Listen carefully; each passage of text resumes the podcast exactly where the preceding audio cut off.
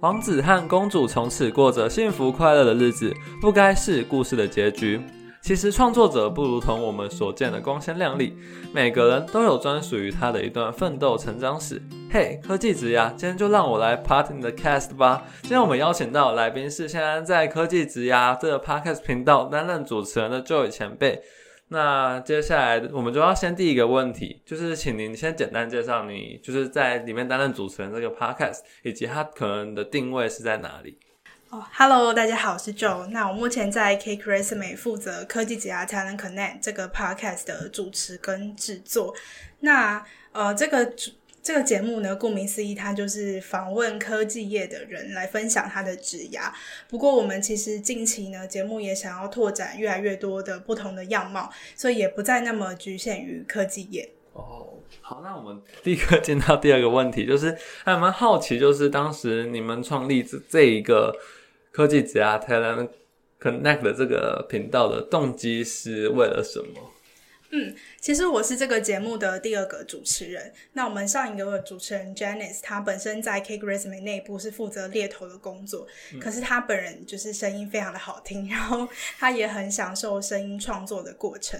那当时呃创立这个节目大概二零二零年初的时候，是 Podcast 在台湾非常爆火的一段时间。那当时我们有另外一位 BD 同事 Gary，他就。看到了这个契机，就是叫 BD 的嗅觉，觉得这可能是一个很好的经营 Podcast 的一个时间点。然后再加上 Jenny 有这方面的专长跟兴趣，那他本身又是猎头，所以他其实具备很多产业的知识跟人脉。那 K Resume 本身又是一个做人才相关的社群跟平台，所以我们觉得这样子的结合，其实对于当初的 K Resume 来说，会是一个新的媒体的尝试。那也应该有机会帮我们可以拓展更多的机会。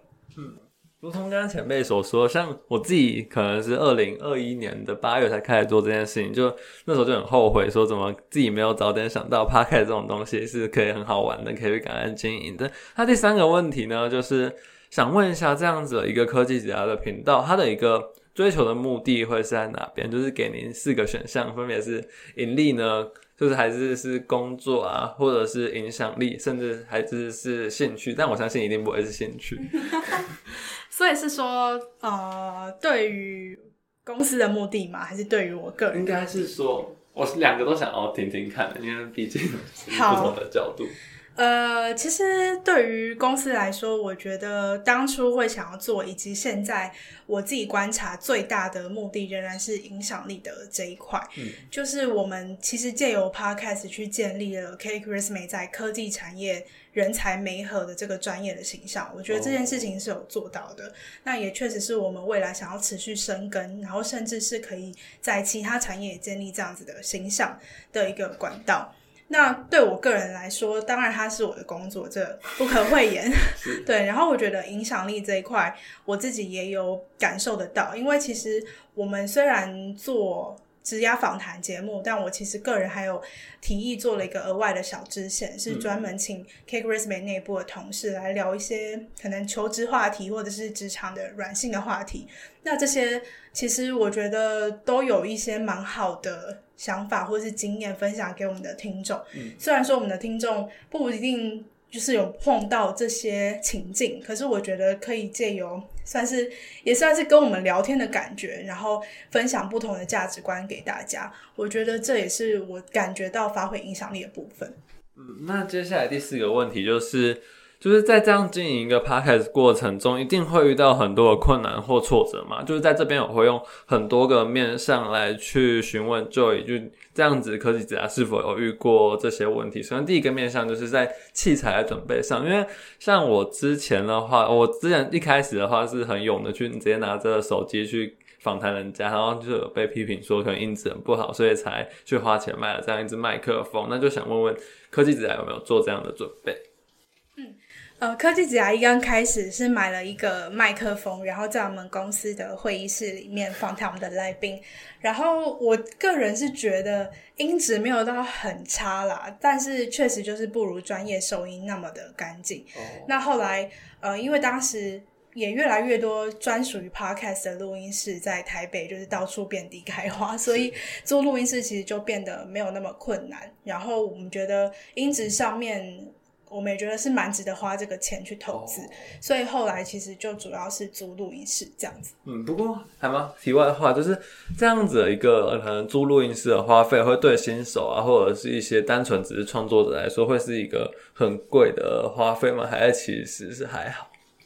哦，其实我觉得，如果你是新手的话，不一定要这么做。但录音室其实真的是图一个方便，因为 K Christmas 目前在共享办公室，我们其实呃，大家如果有录过 Podcast 的话，知道 Podcast 很需要的是麦克风，然后如果有耳机当然是最好，还有一台呃设备以及一个隔音的空间。但其实前几个设备，我觉得凭良心说，就是你长期折旧下来，其实。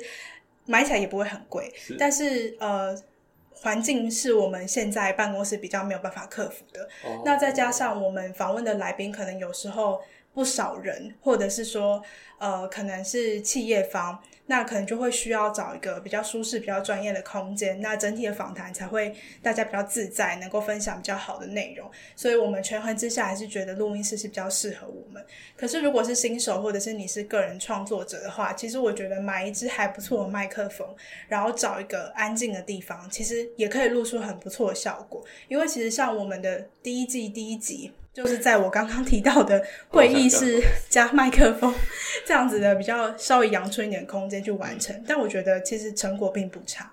嗯，好，那我们第二个面向就会是。主题设定这一点，可是像刚刚您就有提到说，可能你们是比较放在可能是去访问科技人才，然后甚至现在也有扩展到一些办公室可能聊聊天的这种主题。那就是可能你们在设定这些主题的过程中，会不会遇到一些困难或挫折？就是可能发现说，现在就已经有人在做这件事，那我们还要去做吗之类的？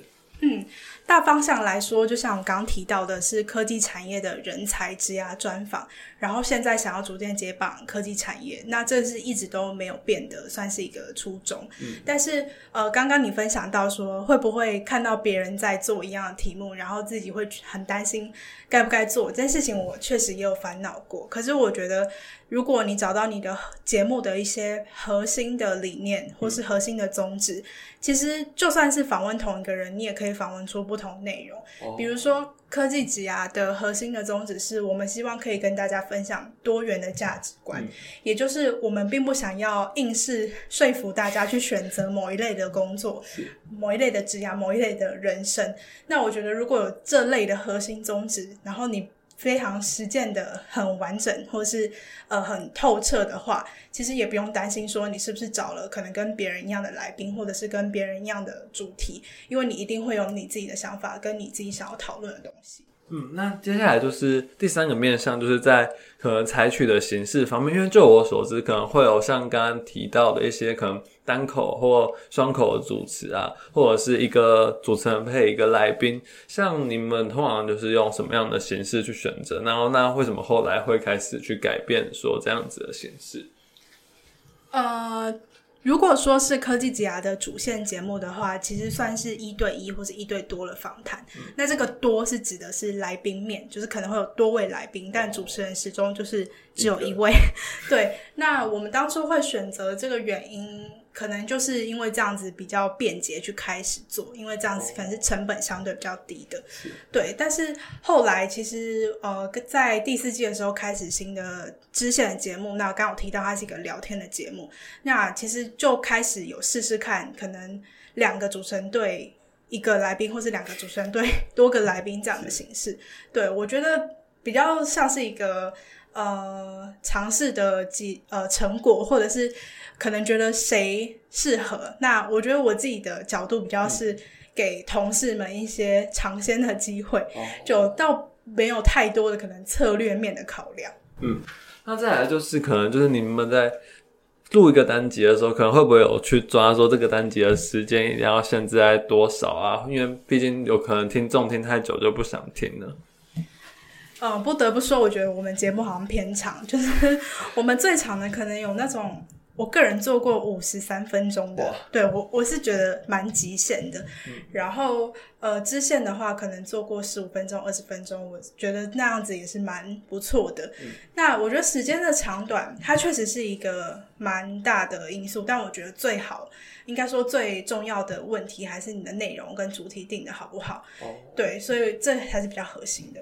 嗯，那再来就是可能单集更新的频率这方面会不会影响？可能在排名啊，或者是一些就是收听数，然后就影响到自己就可能内部的 KPI 这件事情。那像科技子啊，可能更新的频率会是怎么样的？呃，多久更新一集？然后可能在这个过程有没有做跟动过？嗯，科技之牙目前是在第五季。那我们在前三季是由前一位主持人 Janice 负责，在他的时代是周更 主线的部分。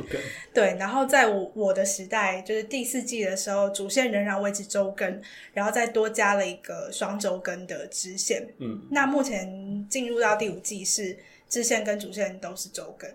然后我觉得频率的部分，像刚提到的，对于排名啊，对于收听量有没有能够提升，这是绝对一定的。因为我个人观察到，就是 Apple Podcast 的排名其实就是跟收听量息息相关。所以当然你越多收听量，你的排名一定就会越高。但是，嗯，就是这不是一个可以滥竽充数啊。我自己觉得，就是当然你更新越多集，你的收听量会越高。可是如果你的频率啊，不好意思，如果你的品质没有跟上的话。我觉得那就有一点，对，就那有一点，就是失去了一个基础建设的感觉。嗯，那最后一个面向，就是在可能把这个节目推广出去的时候，就是可能科技家会采用哪些行销模式啊，或可能用什么样的方法，然后就可以让这样节目能够像像可能就是一直维持在科技榜前五名，甚至可能一二名这种的程度。嗯，我们一刚开始其实主要是从 Cake Resume 的现有用户，嗯，呃，跟他们推广的。那尤其是参加过 Cake Resume 举办的实体活动的这些使用者，其实更可以看出他们对于 Cake Resume 的品牌，或是他对于我们提供的活动跟内容会是有兴趣。一刚开始，这是我们的第一群听众。那后来就是逐渐在可能科技产业里面有累积了，但是大家。都知道这个节目，然后会想要来听。不过，我觉得比较值得分享的是，要怎么样跨出科技产业，因为这是我接手之后一直在尝试跟思考的问题。那我发现，呃，如果当我们想要跨出一个新的产业的时候，其实最有效率的方法是找在这个产业里面本来就已经有一定声量，或者是有一定地位的，就是有一定呃，大家会想要听他分享。的这样子的来宾，那他能够分享的主题，其实我觉得到这种经历的来宾，他所看的或者是他所关心的，常常都不是只有局限在他本身的专业，他其实是能够用比较 general 的语言跟我沟通，或者是跟其他产业的人沟通。那像这样的来宾，他其实就不会说只吸引到他原本他所在那个产业的人。嗯，那我们最后一个问题，可能就是虽然现在可能创办人也不在这边，也没就是他去闯他的人生了，就是可能如果就是前辈您能从头再来一次，那您还会去选择说被邀进去当可能科技家的主持人吗？哦，我完全会诶，因为我觉得其实他帮助我突破很多以前我。